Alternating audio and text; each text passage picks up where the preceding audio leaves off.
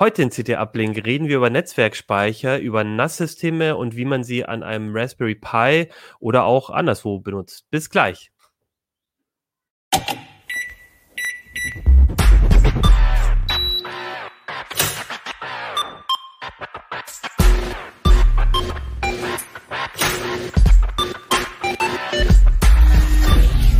CT Uplink. Hey, herzlich willkommen bei CT Uplink. Mein Name ist Achim Bartschok. Wir sprechen heute über die CT Nummer äh, 12 und ähm, genau hier seht ihr auch das Bild. Bevor wir über die CT sprechen, noch kurz ein Wort zu unserem Sponsor. Wir haben nämlich heute einen Sponsor. Das ist die BWI GmbH. Die BWI ist ein Systemhaus mit über 40 Standorten in Deutschland und die sucht neue Mitarbeiter. Dazu erzähle ich euch am Ende der Sendung mehr. So, Jetzt geht es aber um die CT. Ihr habt es ja schon gesehen. Ich glaube, letzte Woche ähm, haben wir auch schon über ein paar dieser Themen gesprochen. Das ist das Heft mit der Desinfekt auch. Ähm, heute soll es aber, haben wir uns überlegt, um ein Thema gehen, das hier unten steht, nämlich den Raspberry Pi 4 als NAS zu benutzen. Dazu spreche ich mit zwei Kollegen. Nämlich? Lutz Labs. Hallo, genau, Christoph Hindeck.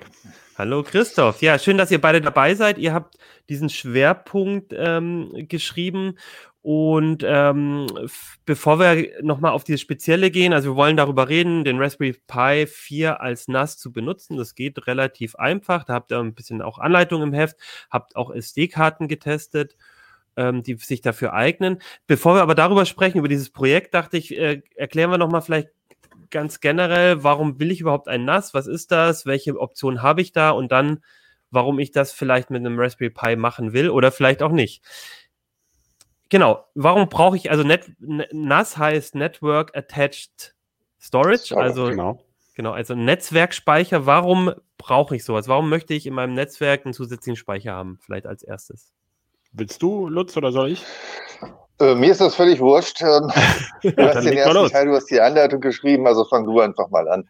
Ja, kann ich machen gerne. Also im Netzwerkspeicher, wenn ich ein Heimnetz habe und Raspinas zielt natürlich vor allem auf ein Heimnetz, ähm, dann äh, kann ich in meinem privaten Netzwerk zu Hause eben zentralen Speicher bereitstellen. Das heißt äh, vor allem erstmal eine Dateiablage. Ähm, es gibt auch andere Formen, wie man Speicher in einem Netzwerk bereitstellen kann. Man kann auch Blockspeicher bereitstellen für Datenbanken, aber die Heimanwendung ist üblicherweise, ich lege irgendwo Dateien ab und da können dann alle, die in dem Netzwerk sind, äh, gemeinsam drauf zugreifen. Man denkt da oft erstmal im Heimbetrieb ans Lesen und Multimedia-Dateien, äh, also Fotos, äh, Videos, äh, Musiksammlungen, das kann ich dann alles zentral ablegen.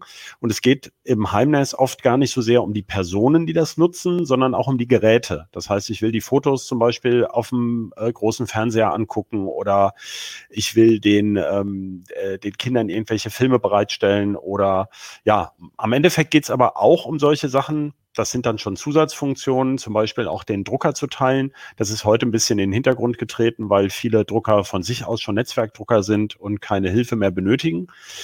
Und ähm, diesen Netzwerkspeicher, den kann man sehr vielfältig realisieren. Also jeder PC, jedes Betriebssystem kann eigentlich einen, einen Ordner freigeben. Da kann man sich jetzt schon streiten, ob das eigentlich schon NAS ist. Also solange der PC dann läuft, können auch andere darauf zugreifen. Ähm, die ähm, Netzwerkrouter haben oft solche Funktionen. Also bekanntestes Beispiel ist sicherlich die Fritzbox. Die hat einen USB-Anschluss. Da kann ich eine USB-Platte anschließen und die im Netz freigeben ähm, und so weiter. Heißt, es gibt viele Geräte, die sowas können und eben auch der Raspberry Pi. Und weil du jetzt gerade schon gesagt hast, ich kann es ja auch einfach auf meinem eigenen Rechner einen Ordner freigeben, dann geht es auch. Da ist dann der Vorteil von so einem zusätzlichen NAS-System, dass ich quasi den Rechner nicht immer laufen lassen muss, der vielleicht deutlich mehr Strom braucht als, als so ein, so ein Raspberry Pi oder, oder wenn du sagst an der Fritzbox, dann läuft die ja eh schon. Oder gibt es da auch noch andere Vorteile, dass ich. Ja, klar, es gibt noch mehrere Vorteile. Also im PC ist es so, ähm, da ähm, du musst ja, also beim NES wird es sehr schnell sehr kompliziert. Ähm, das muss man sich ganz klar machen. Denn die entscheidende Frage ist die Sicherheit und ähm, äh, das, da sagt man jetzt, ja gut, ist ja Heimnetz, da darf ja jeder drauf zugreifen, aber ähm, es geht ja auch darum, dass man nicht versehentlich was löscht, was im anderen wichtig war. Ähm, also die Schreibrechte, die müssen schon irgendwie sehr geschickt pro Datei oder pro Ordner verwaltet werden. Und das muss ich irgendwie einrichten über, ein, ähm, über eine Nutzerverwaltung. Und da wird es zum Beispiel beim PC schon immer ein bisschen aufwendig. Ich muss ja dann jedem Nutzer einzeln auf diesem PC einrichten, damit der auch Rechte überhaupt haben kann. Wo soll der PC sonst her wissen, wer da alles zugreifen darf mit irgendeinem Passwort? Und ähm, diese NAS-Betriebssysteme von diesen NAS-Boxen, das ist im Prinzip ein ganz normaler Server, der ähm, aber sozusagen abgespeckt ist und genau für diesen Zweck gedacht ist. Und die bringen schon sehr schöne Funktionen dazu mit, womit das viel leichter geht. Das ist also ein Punkt. Abgesehen davon hast du natürlich völlig recht. Also äh, wenn ich zum Beispiel ein Notebook als meinen Haupt-PC nutze ähm, und ich nehme das mit, dann kann natürlich zu Hause den keiner mehr nutzen. Also schon praktisch, wenn da eine hm, Kiste ja, steht, klar. wo die Platten drin sind. Äh, und wenn es jetzt um viel Speicherplatz geht, deswegen lohnt es sich vorher darüber auch zu reden im Vergleich zum Raspi, ähm, bei diesen Nestboxen für dreieinhalb Zoll Platten, das kann man vielleicht jetzt schon sagen, das ist natürlich die billigste Möglichkeit, Speicherplatz im Moment bereitzustellen, sind nach wie vor dreieinhalb Zoll Magnetfestplatten, die gibt es im Moment mit bis zu, ich glaube, 18 Terabyte und so mit, mit 8 oder 10 Terabyte ist ähm, das der Preis von, also die Euro pro, pro Terabyte am günstigsten. Das heißt, wenn ich dreieinhalb Zoll Platten irgendwo reinschrauben will, äh, da ist ein NES-Box natürlich schon mal super, weil die haben einen, einen temperaturgesteuerten Lüfter, die haben ähm, da Schnellwechselrahmen dafür und so weiter, was ich bei meinem PC vielleicht alles gar nicht in der Form habe.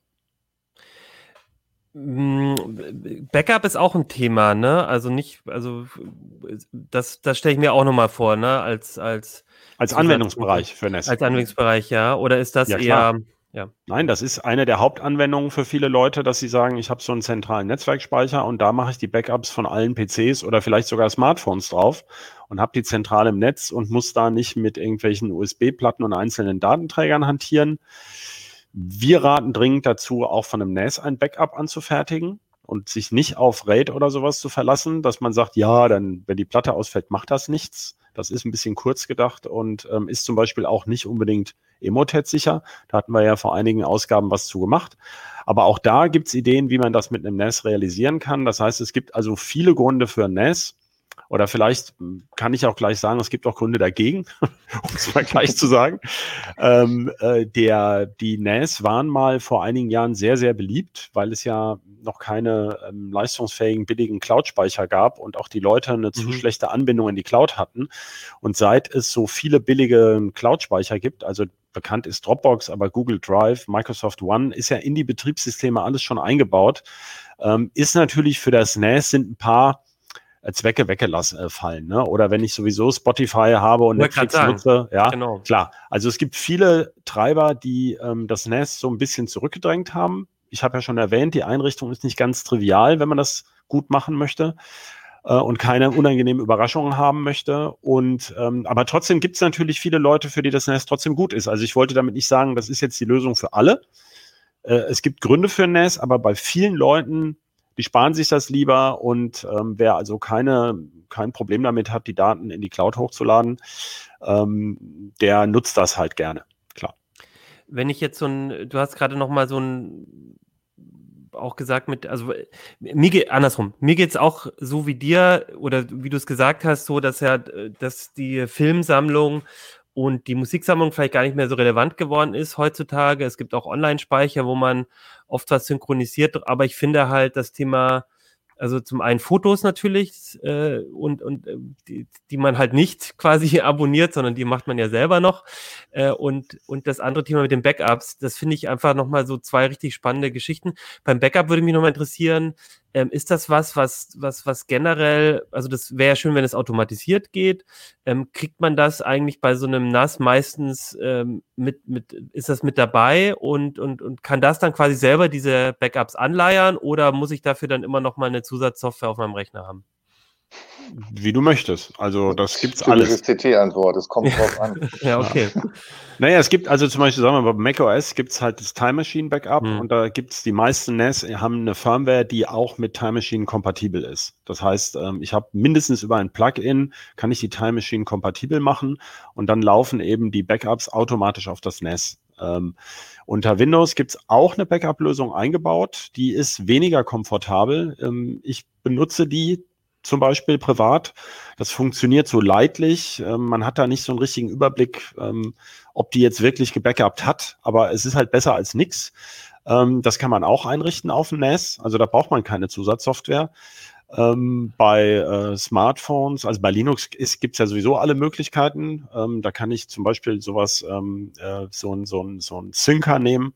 Also wie ähm, Ersync gibt es, glaube ich, ja. Äh, also ja, also erstmal brauche ich keine Zusatzsoftware, aber es gibt viel Zusatzsoftware, Entschuldigung, die das bequemer macht und dies, ähm, die zum Beispiel automatisch auch das in kleinere Archive packt, wie du es möchtest. Oder ähm, und die NAS haben auch Tools. Also ich höre immer wieder von Synology, da gibt es ein Plugin.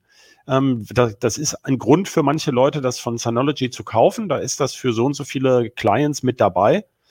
Und da installierst du auch was auf dem, auf dem PC oder eben, ich glaube, es gibt auch für Mac. Und das soll wohl sehr, also ich habe es mir persönlich noch nicht angeguckt, ähm, aber das soll wohl eine sehr nette Lösung sein, ähm, die, äh, wo dann eben die Verwaltung, gerade wenn man mehrere einzelne, ähm, äh, ich sage jetzt mal Clients, also einzelne PCs dran hat, wo das ganz praktisch läuft. Also da gibt es eine Fülle von Lösungen, aber grundsätzlich kann man da sofort mit loslegen. Und wie, wie, gesagt, so, also mit den einfachsten Methoden, übrigens zum Beispiel auch, wenn ich wirklich nur eine USB-Platte an meine Fritzbox gehangen habe. Also für die Windows-Backup-Lösung brauche ich wirklich nur so eine Freigabe im Netz. Ähm, aber wie gesagt, wenn die zum Beispiel nicht durch ein Kennwort geschützt ist oder Windows das Kennwort weiß, dann kommt unter Umständen auch ein Trojaner daran und löscht mir auch, frisst mir auch dieses Backup auf. Also ähm, wir hatten es ja schon gesagt, also man hat die Möglichkeit, aber man muss dann trotzdem immer noch ein bisschen nachdenken, wie man das jetzt haben möchte und wie man das genau einrichten möchte. Okay. Gut, und dann, wenn wir jetzt uns angucken, also entweder man kauft sich eben so eine Fertig-Nass-Lösung ähm, oder vielleicht reicht auch wirklich nur eine, eine Festplatte an Router zu stecken oder ich benutze halt einen Raspberry Pi. Das, das was man ja dann äh, vor allem braucht, ist Speicher. Also ich entweder eine Festplatte, SSD, bei einem Raspberry vielleicht auch eine SD-Karte. Gibt es bei diesem Speicher, wenn das jetzt das Wichtigste ist, was man quasi sich für den NAS noch zusammensucht, äh, muss ich da auf was achten? Also ich erinnere mich, Lutz, an den ein oder anderen Artikel von dir, wo es durchaus auch mal Probleme gibt. Brauche ich da spezielle Festplatten? Sollten die bestimmte Funktionen haben? Wie, wie sieht es da aus? Ähm, man, also ich bin der Meinung, man sollte spezielle Festplatten benutzen. Man kann natürlich auch so eine alte Desktop-Festplatte nehmen und die in sein NAS stecken. Halte ich aber für nicht sonderlich sinnvoll, einfach weil äh, diese nicht für den Dauerbetrieb ausgelegt sind. Zwar schaltet ein NAS natürlich ähm, schlauerweise die, die Festplatten ab, wenn es gerade nicht benutzt wird, meinetwegen nachts oder sowas. Aber nichtsdestotrotz sind diese Festplatten natürlich nicht Dauerlauf geeignet. Ähm, die Festplattenhersteller haben ja auch verschiedene Serien dafür. Es gibt dann eben Serien für einen Desktop, für ein Notebook meinetwegen noch, für NAS und dann nochmal für die Server, wo sie noch unter äh, deutlich höheren Beanspruchungen äh, leben müssen. Und das kannte ich nicht. Das wusste ich nicht, was das war. Das war mein Handy. Der, ich habe hier einen Anruf. Entschuldigung bitte. Ich muss das ausmachen. Ich dachte, das wäre dein Haustier, Christoph. Ja. Äh, oh Gott, ich das mich durcheinander gebracht. Entschuldigung. Ähm, ja, und es gibt tatsächlich äh, Festplatten, äh, mit denen es Probleme geben kann im NAS. Das hatten wir gerade vor ein paar Wochen das Thema. Ähm, das mit, mit einer besonderen Aufzeichnungstechnik ähm, nun plötzlich Platten auch in NAS reinkommen, und zwar mit Shingled Magnetic Recording. Das ist im Prinzip alles kein Problem, solange die NAS-Kisten damit umgehen können. Und das können halt manche nicht. Und äh, deswegen gab es beim Ersatz von Festplatten durch solche mit Shingled Magnetic Recording halt Probleme, die bis hin zum Datenverlust wohl geführt haben. Ähm, prinzipiell sollte man also nicht unbedingt von diesen Festplatten abraten braucht man eigentlich nicht. Solange die Kisten damit klarkommen, ist alles gut. Da würde ich immer darauf, äh, immer empfehlen, äh, die Kompatibilitätslisten der Hersteller wirklich zu beachten. Und zwar wirklich bis auf den letzten Buchstaben der Typenbezeichnung. Was ich daran auch spannend fand, war, weil das muss man sich, glaube ich, auch nochmal klar machen, wenn man sich äh, gerade auch so ein extra NAS kauft. Das Ding hat eine eigene Firmware.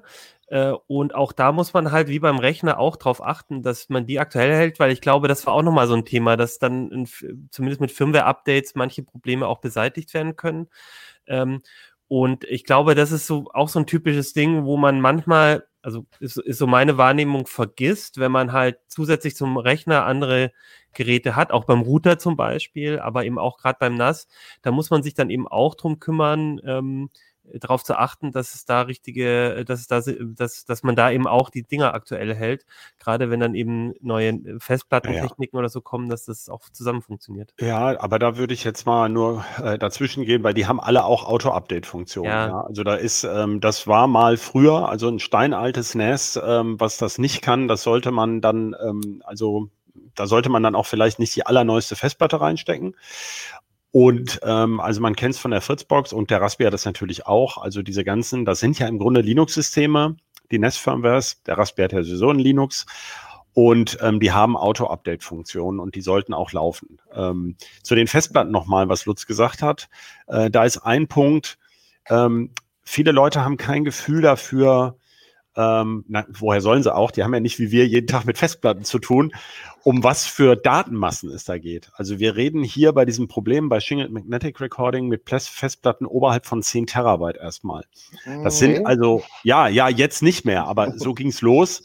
Aber mhm. ähm, es ist halt ein Unterschied, ob ich hier eine ähm, zweimal zwei Terabyte drinstecken habe, ja, mit dem viele Leute sicherlich auch noch hinkommen werden, oder ob ich mir vier 14 Terabyte Platten in so ein NES äh, schiebe.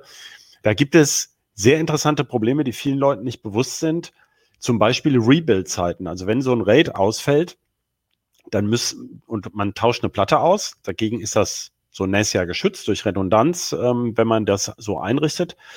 Ähm, dann gibt es RAID-Modi, da dauert es sehr lange, bis also man, man, eine Platte ist kaputt. Das NAS zeigt das dann an in der Firmware, das kann man über die Web-Oberfläche sehen, tauscht die Platte aus und dann schreibt es diese Daten, die es redundant vorgehalten hat, auf diese neue Platte. Und vielen Leuten ist nicht bewusst, dass das zum Beispiel bei einer 10, 14 Terabyte Platte, dass das sowas wie 200 Stunden dauern kann. Ja, also das Ding läuft dann eben tagelang durch. Und ähm, weil diese die Festplatten, die schaffen sowas wie 100, 200 Megabyte ähm, die Sekunde. Und wenn man das dann ausmultipliziert bei den höheren Rate-Leveln sind zum Teil noch Rechenoperationen nötig. Ähm, das wird alles sehr, sehr unhandlich. Und ähm, man kann das alles mittlerweile ähm, für also das ist unfassbar billig geworden und man handelt sich damit Probleme ein, äh, wie aus der Großservertechnik sozusagen, die, die, die einem vorher überhaupt nicht klar sind. Also ähm, man muss da bei diesen, bei diesen NAS-Festplatten oder überhaupt bei dieser RAID-Dimensionierung, bei, bei dieser NAS-Dimensionierung äh, muss man sich vorher wirklich so ein bisschen überlegen, was brauche ich eigentlich? Und da gibt es die verschiedensten Strategien. Also ähm, mir ging es nur darum, mit kleineren Festplatten hat man viele Probleme nicht, ähm, die bei diesen riesig langen Rebuild-Zeiten im Havariefall dann eben auftreten können. Das ist, das ist eines der Probleme. Ja, ihr habt jetzt schon RAID angesprochen. Ich glaube, wir müssen jetzt nicht erklären, was ein RAID ist beim CT-Uplink, aber ist es denn generell, ähm, also ist es denn generell sinnvoll? Also es gibt ja einmal die Möglichkeit, dann Redundanz eben zu schaffen, dass man lieber, lieber hat man mehrere Platten drin, die, ähm, die, die bei einem Systemausfall eben dafür sorgen, dass die Daten nicht weg sind. Ist das, macht das, macht man das normalerweise bei einem NAS? Ähm, oder, ich glaube, die meisten Leute machen das, ja. ähm, aber viele, äh, also das ist ja so, ein, ein RAID 1 ist ein simpler Spiegel von zwei Platten. Das heißt, das ist die, der, die einfachste Lösung. Mhm. Alles wird doppelt auf zwei Platten geschrieben. Ähm, da habe ich keine große Performance-Änderung im Vergleich zu einer einzelnen Platte. Aber ich muss natürlich den Speicherplatz, den ich nutzen kann, doppelt bezahlen sozusagen. Ja. Genau. Deswegen nutzen manche Leute oder viele Leute nutzen gern RAID 5.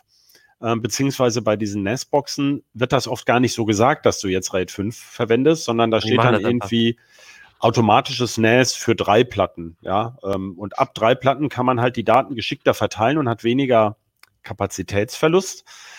Aber damit holt man sich halt zum Beispiel beim Ausfall einer Platte diese Probleme rein, dass diese Daten neu berechnet werden müssen, mhm. was rechenaufwendig ist, was langsamer geht, ähm, so dass also manche Hersteller dazu raten, bei den sehr großen Platten für den Heimbereich lieber nur ein RAID 1 zu machen. Ähm, das ist also ein Teil, was eigentlich auch irgendwie ganz gut geht, weil die Platten ja nicht so teuer mehr sind pro Kapazität. Man sollte sich das also gut überlegen.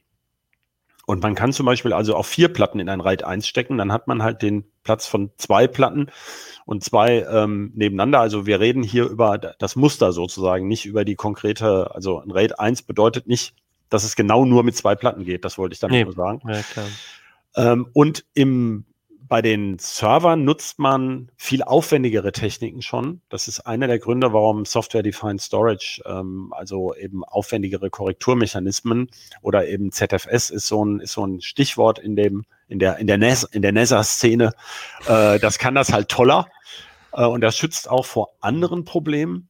Ich habe zum Beispiel bei diesen Riesenplatten können eben auch in sehr seltenen Fällen ähm, einzelne Bitfehler auftreten. Und davor schützt das RAID halt weniger gut. Das ist eigentlich dafür gedacht, dass ähm, die Platten nicht ausfallen äh, und nicht eben einzelne Bitfehler auftreten. Und ähm, da gibt's aber auch Mechanismen, die da davor schützen. Aber dann wird's, also jetzt wird's schon unheimlich kompliziert. Also merkt man schon, es ist also aber da der, der lange Rede, kurzer Sinn ist, bei sehr, sehr, sehr großen mhm. Datenmassen muss man wirklich mehr nachdenken und sich mehr informieren. Da kann man nicht mehr davon ausgehen, ich ramme einfach beliebig viele Riesenplatten rein und habe den Platz auf immer und ewig zur Verfügung. Genau, okay, das macht man auf gar keinen Fall mehr mit dem Raspi. Ja. Äh, also das heißt aber, also du redest jetzt von, von, von eher von einer, von jenseits von 8 Terabyte oder so, aber wenn ich jetzt so das typische Szenario ist, glaub, bitte?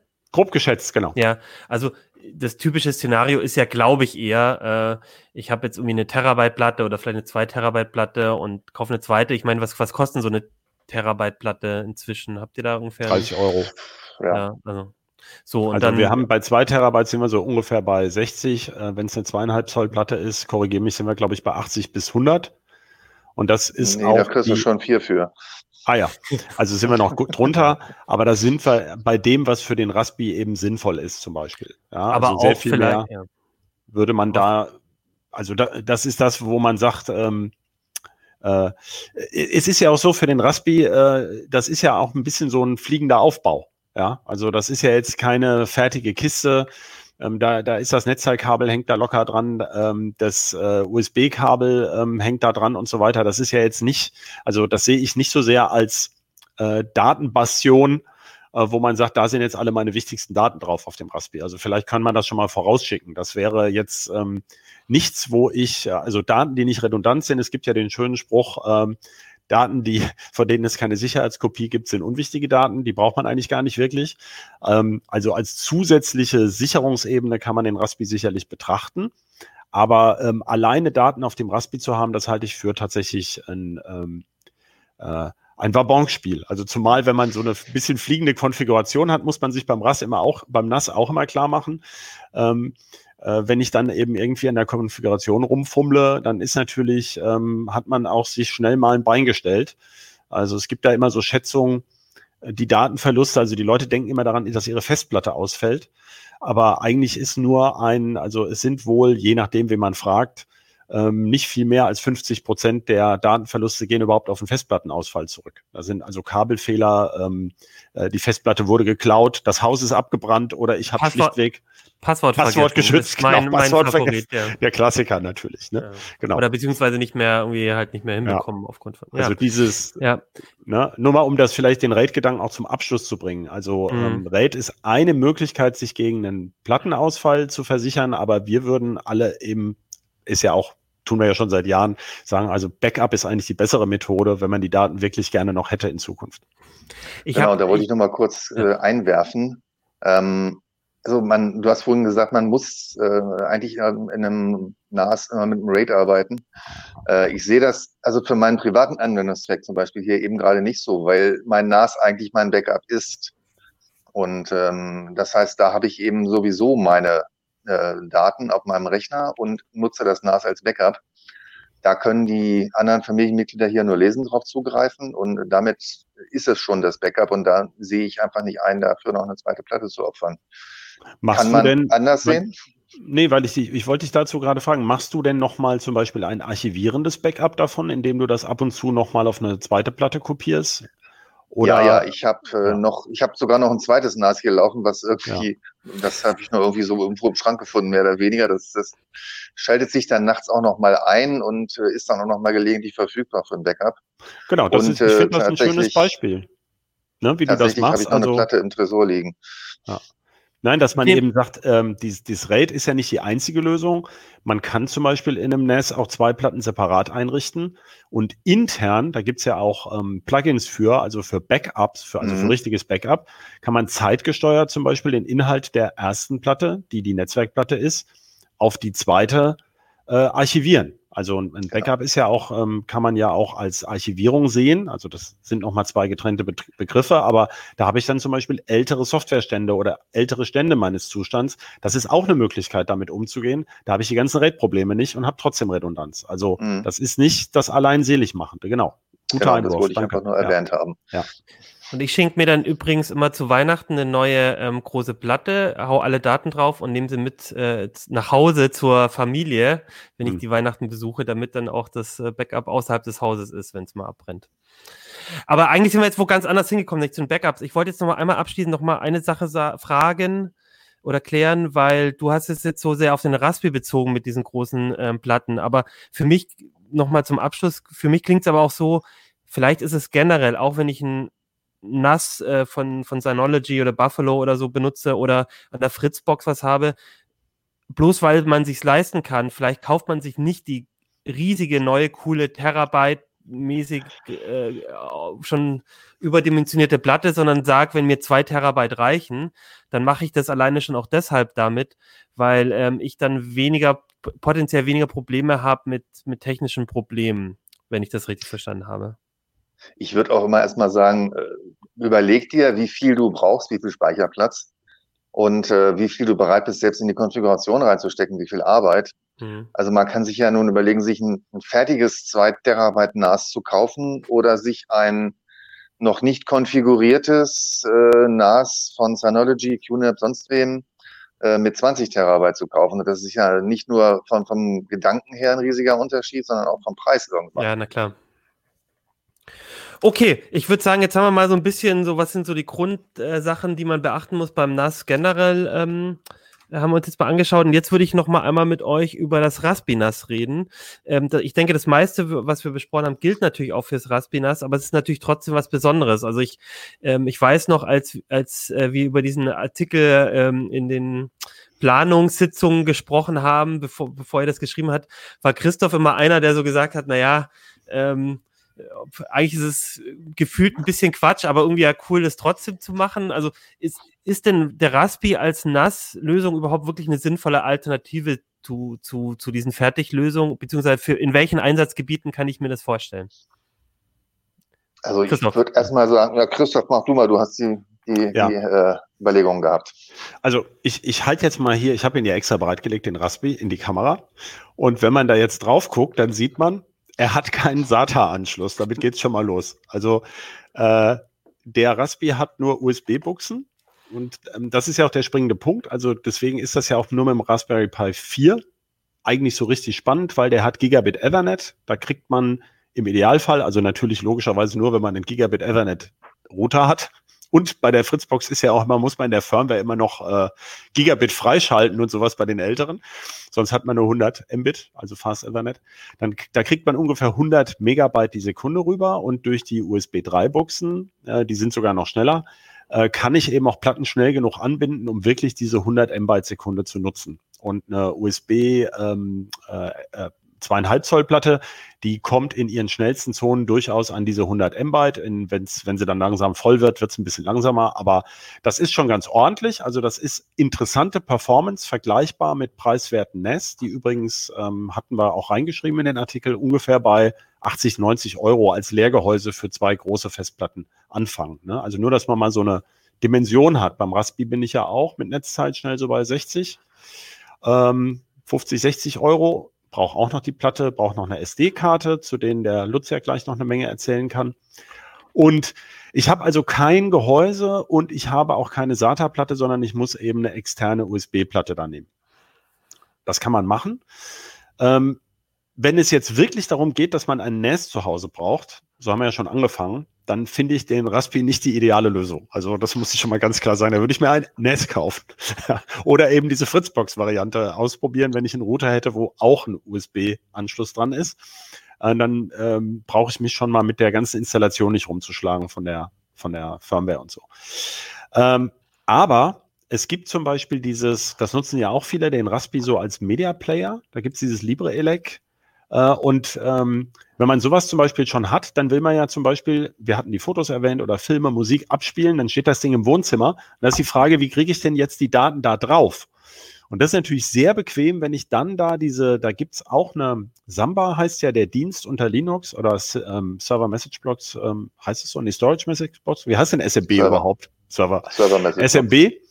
Ähm, das ist der Dienst, den kann man in LibreELEC einfach freischalten auch und äh, dann kann man da diesen äh, Speicher freigeben und dann ist das sozusagen eine bequeme Möglichkeit, um die Daten da drauf zu schieben. Also, und das zeigt, deswegen habe ich das so ausführlich erklärt, wenn ich den Raspi für was benutze, wo er irgendwie mit Daten umgeht, dann ist diese zusätzliche NES-Funktion beim Raspi, die ist oft ganz hilfreich. Ja, könnte man jetzt zum Beispiel denken, ich nutze den Raspi als, als Webcam und will aber auch lokal die Daten zwischenpuffern oder sowas, dann ist es auch schön, wenn ich da rankomme an diese, ähm, an diese gespeicherten Daten äh, mit dieser NES-Funktion. Das ist eigentlich da der springende Punkt bei dem Raspi, dass das ähm, eben als Zusatzfunktion, weil ich den ja als kleinen Server einrichten kann, oh, ich wackel hier mit dem Tisch, sehe ich gerade, äh, dann ähm, äh, ist das eben die, die, der eigentliche Witz, dass das Ding so flexibel ist und dass ich da dann das eben genau für meinen Idealfall da nutzen kann. Aber so direkt als NAS würde ich jetzt den Raspi nicht vielleicht kaufen. Also wenn man ich denke, auch, wenn man sich was Neues kauft, dann äh, würde ich auch lieber, also wenn man wirklich ein NAS braucht und vor der Wahl steht, äh, kaufe ich mir jetzt ein fertiges NAS oder bastle ich mir ein Raspi zusammen, dann würde ich im ersten Ansatz auch immer dazu raten, äh, ein fertiges NAS zu kaufen.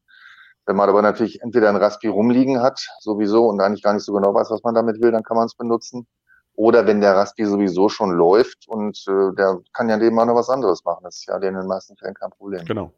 Das fand ich auch ganz spannend. Ich hatte auch, ich habe schon ein bisschen die Leserbriefe zu dem Heft gesehen. Das äh, ist ja jetzt schon ein paar Tage am Kiosk und da war, ähm, habe ich auch gelesen, dass halt viele dann ähm, neben den NAS-Funktionen halt noch weitere Dinge auf dem Raspi laufen lassen und dann Klar. das ist natürlich ein Vorteil, den du da das, haben kannst. Das ist der entscheidende Punkt am Raspi, dass man den für so viel benutzen kann und dann äh, damit auch ähm, diese zusätzliche NAS-Funktion eben einbinden kann oder ganz vertrackte ähm, ebenso als Projekt, wofür der Raspi ja sowieso so toll ist, dass ich irgendeine Idee habe und da wäre doch jetzt toll, wenn ich das noch da speichern könnte und so und dann flanscht es eben mit dran. Ja, das, mhm. ähm, das ist eigentlich der, der springende Punkt. Oder Du kannst es eben auch sehr, sehr sparsam konfigurieren, dass ähm, eben, wenn man zum Beispiel eine große Micro-SD-Karte da reinsteckt und gar keine USB-Platte nimmt, das geht auch, und darauf Speicherplatz freigibt und dann sagt, ja, ähm, da gibt's aber eine Grenze, ähm, weil man diese Micro-SD-Karten, die sind bei großer Kapazität nicht so ganz billig, aber wenn es um nicht so viele Daten geht,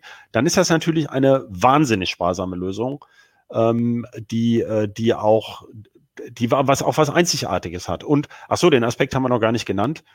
Äh, der Raspberry ist natürlich Open Source. Ne? Also da habe ich äh, das Raspbian, das liegt komplett offen. Also da muss ich nicht ähm, irgendeiner Firmware oder sowas vertrauen. Das wird auch gut gepflegt. Äh, ähm, also einer binären Firmware, wo ich nicht reingucken kann. Da liegt also praktisch alles offen, wobei das natürlich dann, ne, also selbst in der Micro-SD-Karte steckt ja Firmware, also man hat immer noch einen Rest Firmware irgendwo, die man nicht kontrollieren kann, aber das ist für manche ein Antrieb zu sagen, das soll halt ganz offen. Ja, na klar. Ja. Weil, weil jetzt gerade die SD-Karten ansprichst, also das ähm, muss man sich natürlich überlegen, wenn man jetzt irgendwie seine große Filmsammlung hat, wird es nicht reichen. Aber klar, der erste Gedanke ist natürlich, brauche ich dann überhaupt ähm, brauche ich dann überhaupt eine, eine Festplatte noch? ähm, also für viele Anwendungen reicht vielleicht. Gibt es denn aber, also ich stelle mir jetzt vor, so eine SD-Karte, gerade wenn so viel hin und her schreiben, also äh, so diese St oder Dauerbenutzung, ist da, ist, ist, ist da eine SD-Karte genauso haltbar, sage ich jetzt mal, wie eine Festplatte oder, oder wie sieht es da aus, Lutz? Also ich habe in der Redaktion äh, deutlich mehr defekte SD-Karten liegen als defekte Festplatten, würde ich sagen. Und äh, die Dinger gehen einfach häufiger mal kaputt. Ich würde denen äh, nicht zu viel zumuten wollen. Ähm, das, wir wissen zwar inzwischen, dass meistens Android dafür zuständig ist, dass die Dinger kaputt gehen, aber wie das im Raspi ist, weiß man ja auch nicht. Und ähm, die Raspi-Foren sind ja auch relativ voll davon auf der Suche nach der besten SD-Karte für den Raspi. Ähm, da ist ja auch immer die Frage, welche nimmt man und, und welche Größe ist nochmal die zweite äh, Frage. Äh, okay, wenn ich jetzt schon angefangen habe, mache ich halt weiter. Ähm, ich habe mir ja auch mal ein paar mehr SD-Karten angeschaut, speziell jetzt eben auch für den Raspi und vor allen Dingen mal die Hersteller der SD-Karten gefragt, welche Karten aus ihrem Programm sie wirklich für den Raspi empfehlen. Wenn ich einmal und, ganz kurz rein, reingehen, ja. ähm, und das sind auch ähnliche Anforderungen. Also wenn du jetzt nach einer, einer SD-Karte für ein Raspi NAS guckst, dann geht es eben um ähnliche Sachen wie allgemein um Raspi, nämlich die ist in ständiger Benutzung wahrscheinlich. Da wird schon mehr geschrieben als vielleicht in der Kamera oder in einem, in einem Smartphone. Ja, wobei Smartphone kann auch viel sein, aber also es geht einfach, das sind ähnliche Voraussetzungen. Raspi und Raspi NAS muss ich auf dieselben Sachen achten bei einer SD-Karte. Naja, beim Raspinas musst du natürlich dann, wenn du es wirklich auf der SD-Karte machen willst, trotzdem gucken, dass die Karte so robust ist, dass sie eben auch die ja, normalen genau. Raspi-Funktionen genau. hat, weil du hast sie ja nicht extra dran, sondern nee, nee, genau. ja, da ist ja auch dein Betriebssystem drauf. Also ich möchte Und, ganz kurz nochmal eben reingehen. Ähm, beim normalen NAS würde ich mal davon ausgehen, dass weitaus mehr Daten gelesen als geschrieben werden.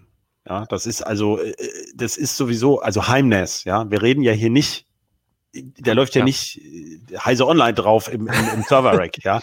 Also, und selbst da wird natürlich meistens gelesen. Also, die Foristen schreiben natürlich auch eine Menge, aber äh, natürlich geht es vor allem darum, dass ich die Daten lesen kann. Und ähm, da wäre das der Anwendungsfall eigentlich, äh, dass man sagt, ich lade da einmal die ganzen Fotos drauf und dann gucke ich sie mir im Wesentlichen an. Gut, es mag bei vielen privaten Fotosammlungen so sein, dass man mehr Fotos macht, als man je anguckt. Das kann auch sein.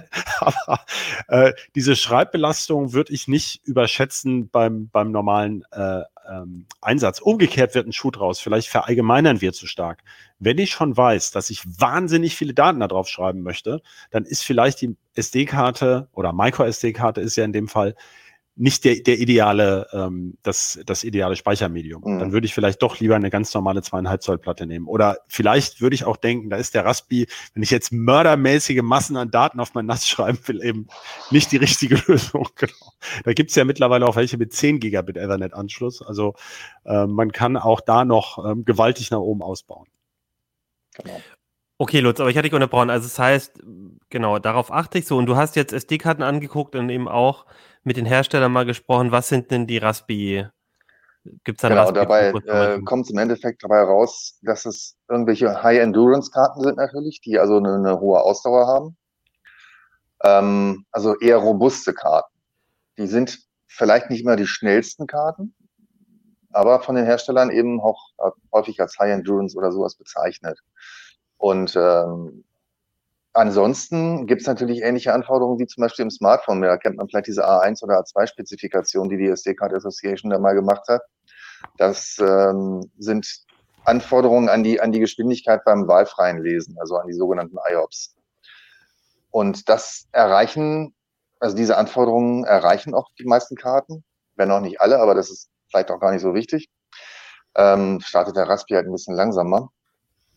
Ähm, ansonsten ja, wie gesagt, Robustheit ist, ist eine Frage und Geschwindigkeit ist im Raspi sowieso nicht so wirklich wichtig, weil das äh, SD-Karteninterface ja mit maximal 50 MB pro Sekunde angebunden ist. Das heißt, man braucht da keine super duper schnelle Karte. Und ja. Aber das heißt, die Festplatte wäre dann auch, also das wäre nochmal ein Argument sogar für eine Festplatte, die ist ein bisschen schneller angebunden, wenn ich die über USB 3 äh, dran habe. Ähm, aber trotzdem kann es sein, dass die SD-Karte für mich die richtige Wahl ist. Also das muss man doch nochmal überlegen.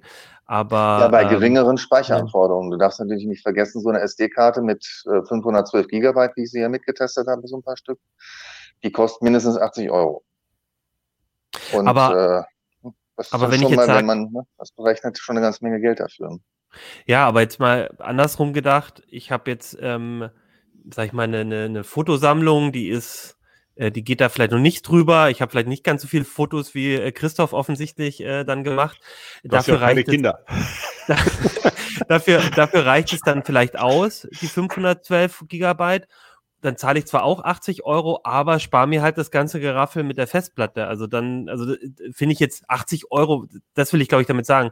Für 512 Gigabyte finde ich 80 Euro für eine SSD, äh, für eine SSD, für eine SD-Karte jetzt auch gar nicht so dramatisch. Ne? Also wenn ich mhm. sage, dass ich, ich möchte mir eigentlich das sparen, ist ja auch vielleicht eine Strom, eine Stromgeschichte. ähm, ähm, nervt vielleicht, ich habe im Flur mein Raspi, da will ich vielleicht nicht noch, jetzt, das sieht eh schon alles so nach Kabelgewus aus, dann will ich da nicht noch eine Festplatte ohne Gehäuse, ne, irgendwie dann noch rumhängen haben, dann ist, dann sage ich vielleicht trotzdem, ja, okay, dann zahle ich jetzt 80 Euro für 512 Gigabyte, das reicht mir aus und dann habe ich da alles in einem. Kann man natürlich machen, klar, aber da, ich würde sagen, die Ausfallwahrscheinlichkeit also bei einer SD-Karte ist höher als bei einer Festplatte. Okay. Ähm, ich möchte nochmal zu der Geschwindigkeit was sagen, weil ich das ein interessantes Argument finde von Lutz. Ähm, die muss ja nicht so schnell sein. Ähm, da hat er völlig recht, aber Lutz testet natürlich auch öfter MicroSD-Karten und der weiß, wie schnell so eine Karte sein muss und kann. Ähm, wenn man im Handel sieht, was die Leute für Karten kaufen, ja. dann kaufen die Karten, da steht keinerlei Geschwindigkeitsangabe drauf. Mhm. Und diese Karten, also es gibt wirklich, deswegen haben wir auch geschrieben USB-Sticks.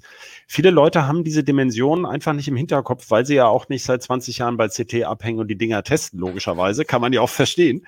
Aber es gibt USB-Sticks, die lassen sich mit zwei Megabyte die Sekunde beschreiben. Die kann man heute noch kaufen. Und es gibt auch wirklich schnarchlahme Micro-SD-Karten.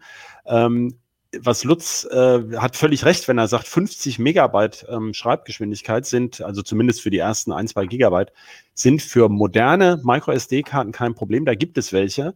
Aber wenn man sagt, es kommt nicht so drauf an, dann verstehen das viele Leute, ah ja, da kann ich ja irgendwie die billigste nehmen.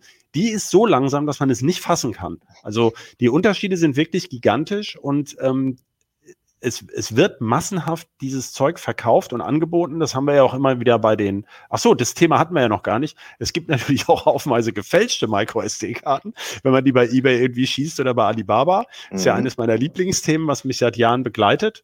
Und ähm, äh, da, äh, also insofern würde ich da gerne nochmal die Dimensionen irgendwie vor Augen führen. Also Klar. da ist, also 50 MB reichen halt. Das wollte ich nur noch sagen. Ja. Genau. Und wenn man äh, das, das Raspi äh, Interface kann halt nicht mehr. Und um es zur anderen Seite nochmal zu erweitern, es gibt andere Interfaces äh, und andere SD-Karten, die bis zu 300 und knapp 12 Megabyte pro Sekunde schaffen. Und das schaffen tatsächlich einzelne Karten auch beim Lesen und beim Schreiben, was schon mal ja, doch eine, eine andere Ansage ist. Ne? Also es liegt Aber nicht so grundsätzlich, nicht. genau, es liegt nicht grundsätzlich an der Micro-SD oder SD-Technik, sondern es liegt daran, wie der Raspberry eben ist. Mhm. Genau.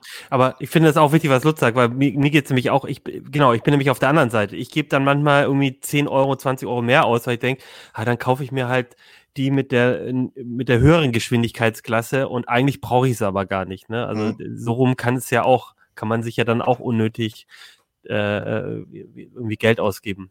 Aber ich glaube, ja, schlimmer ist es nicht. Aber man könnte natürlich auch noch eine externe SSD an den Raspi dran binden und den als Speicher benutzen das ist quasi auch rausgeschmissenes Geld. Okay, weil es einfach die Geschwindigkeit kannst du da eh nicht nutzen. Dann, genau. okay.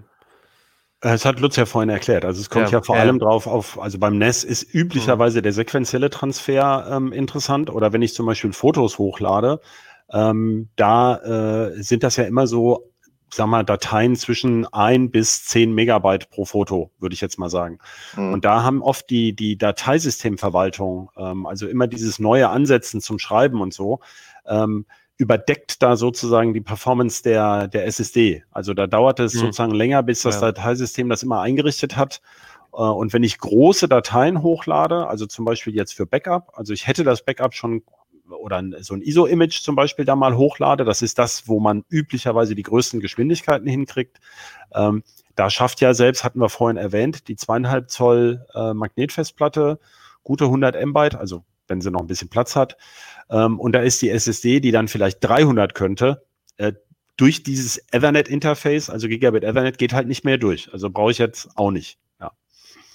Also die SSD lieber für seinen Windows-Rechner benutzen und. Auch da würde ich wieder differenzieren, ähm, wenn einer die super Anwendung hat, die unfassbar viele kleine Dateien ganz schnell liefern soll, also für irgend so ein Projekt oder sowas, dann mag das eine, eine, eine, eine schöne okay. Lösung sein. Ja, mhm. aber dann braucht man vielleicht auch nicht die große Kapazität und dann ist auch wieder der Preisunterschied nicht so gigantisch. Mhm. Diese SSDs, die sind natürlich bedeutend teurer pro Gigabyte äh, oder ja, Terabyte kann man ja fast kaum, doch, gibt schon SSDs doch, mit, ja, externe mit zwei Terabyte, ne? Mhm. Ähm, aber die kosten dann richtig Geld, ja. Okay, jetzt haben wir. Ähm, ah. Ja, wollte noch kurz erwähnen, natürlich machen auch SSDs im Netzwerk, wie sie jetzt immer angebunden sind, äh, natürlich irgendwo schon Sinn. Ähm, also wir sehen das ja auch bei den ganzen Servern, da, da kommen ja immer mehr Server-SSDs auf den Markt. Und ähm, die werden auch immer mehr verwendet und eingebaut vor allen Dingen, weil es eben auch irgendwo Sinn hat. Aber dann braucht man vielleicht auch nochmal wieder ein schnelleres Netzwerk. Gut, ich würde jetzt mal das Thema Hardware ähm, haben wir jetzt, glaube ich, ganz gut mal so beleuchtet. Ihr habt ja, ihr habt aber auch noch über die Software geschrieben beim Raspinas. Also wenn ich jetzt äh, äh, so ein Raspinas einrichte, hattet ihr vorgeschlagen, Open Media Vault darauf zu installieren. Das ist dann quasi so eine Open Source NAS-Lösung. Korrigiert mhm. mich, wenn ich, wenn ich falsch liege. Da wäre jetzt, und ihr habt das, also Lutz hat es, glaube ich, äh, du hast es sehr schön erklärt, wie man es installiert. Ich würde aber gerne noch mal einmal wissen, also warum nimmt, warum ist, fandet ihr das als, als äh, Softwarelösung gut und was kann ich damit eigentlich dann machen? Also ich nehme jetzt mal an, Filme, Videos, Bilder, aber vielleicht geht ja auch ein bisschen mehr. Also die Auswahl, ähm, das Open Media Vault ist wahrscheinlich das umfangreichste Paket, was es da gibt. Äh, Christoph hat ja vorhin schon Libre Elec angesprochen. Ähm, da gibt es halt zum Beispiel keine Nutzerverwaltung, was natürlich für NAS eigentlich irgendwie doof ist. Und es lässt sich relativ komfortabel installieren. Wenn man erstmal geschnallt hat, da habe ich dann auch zu Anfang ein bisschen gekämpft, äh, wie dieses System arbeitet, dann ist es auch wirklich irgendwo logisch, einsichtig und, und äh, einfach zu konfigurieren. Ähm, was kann man damit sonst noch machen? Ähm, Dateien speichern ist das, was so ein NAS eigentlich äh, soll und das kann es auch ganz gut. Naja, Nutzerverwaltung hat es halt, ne? Ja, ja, klar, Nutzerverwaltung hat es, äh, klar, sonst, sonst hätten wir es ja nicht benutzt. Was, was Nutzerverwaltung heißt, äh, also ich habe jetzt irgendwie in, in der Familie, also keine Ahnung, ich habe eine Familie und da soll nicht jeder alles drauf machen können. Der kann dann vielleicht alle die Filme angucken, aber keiner kann sie, äh, nur du kannst sie löschen, zum Beispiel. Genau, so ist das. Oder es hat jeder ein Home-Verzeichnis, wo andere nicht reingucken können, okay. wo er seine persönlichen Backups reinspielen kann. Okay. Und äh, außer dem Administrator kann da eben auch keiner in diese Home-Verzeichnisse reingucken.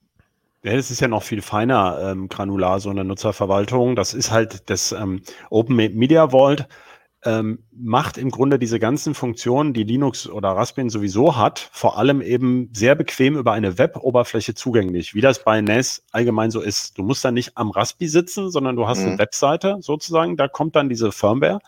Und das Open Media Vault, das gibt's schon lange. Das ist jetzt also Version 5. Es gibt natürlich auch andere Lösungen für ein Raspi, um es nochmal ganz klar zu sagen, aber die wird, die ist recht beliebt. Die haben wir mal exemplarisch rausgegriffen.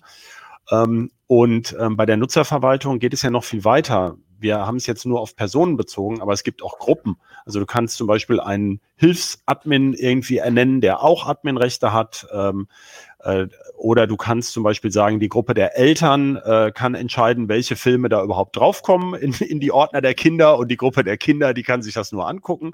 Ähm, da musst du dann nicht für jedes Kind sozusagen das einzeln anrichten, äh, einrichten. Das ist also schon ähm, kann man natürlich jetzt auch übertragen auf, auf, äh, auf eine, eine Firmeneinrichtung, wo das so ähnlich sein könnte. Da würde ich jetzt vielleicht nicht den Raspi als NAS sehen, aber Open mhm. Media Vault gibt es auch ganz normal für äh, norm irgend beliebige Linux-Systeme. Äh, und ähm, auch damit kann man auch ein, ein größeres NAS sozusagen auf dem Home-Server einrichten. Okay, ich würde sagen, dann ähm, überlasse ich jetzt den Rest wie immer den Lesern im, äh, zum Heft, denn dort findet ihr nochmal so ein bisschen, also über die Argumente haben wir jetzt auch hier gesprochen, aber ich glaube, was im Heft noch ganz, ähm, ganz interessant ist, ist eben eine, eine ausführliche Anleitung, wie man das Open Media Vault drauf bekommt und eben auch ein Test von SD-Karten, die sich so für den Einsatz mit dem Raspi ganz gut eignen.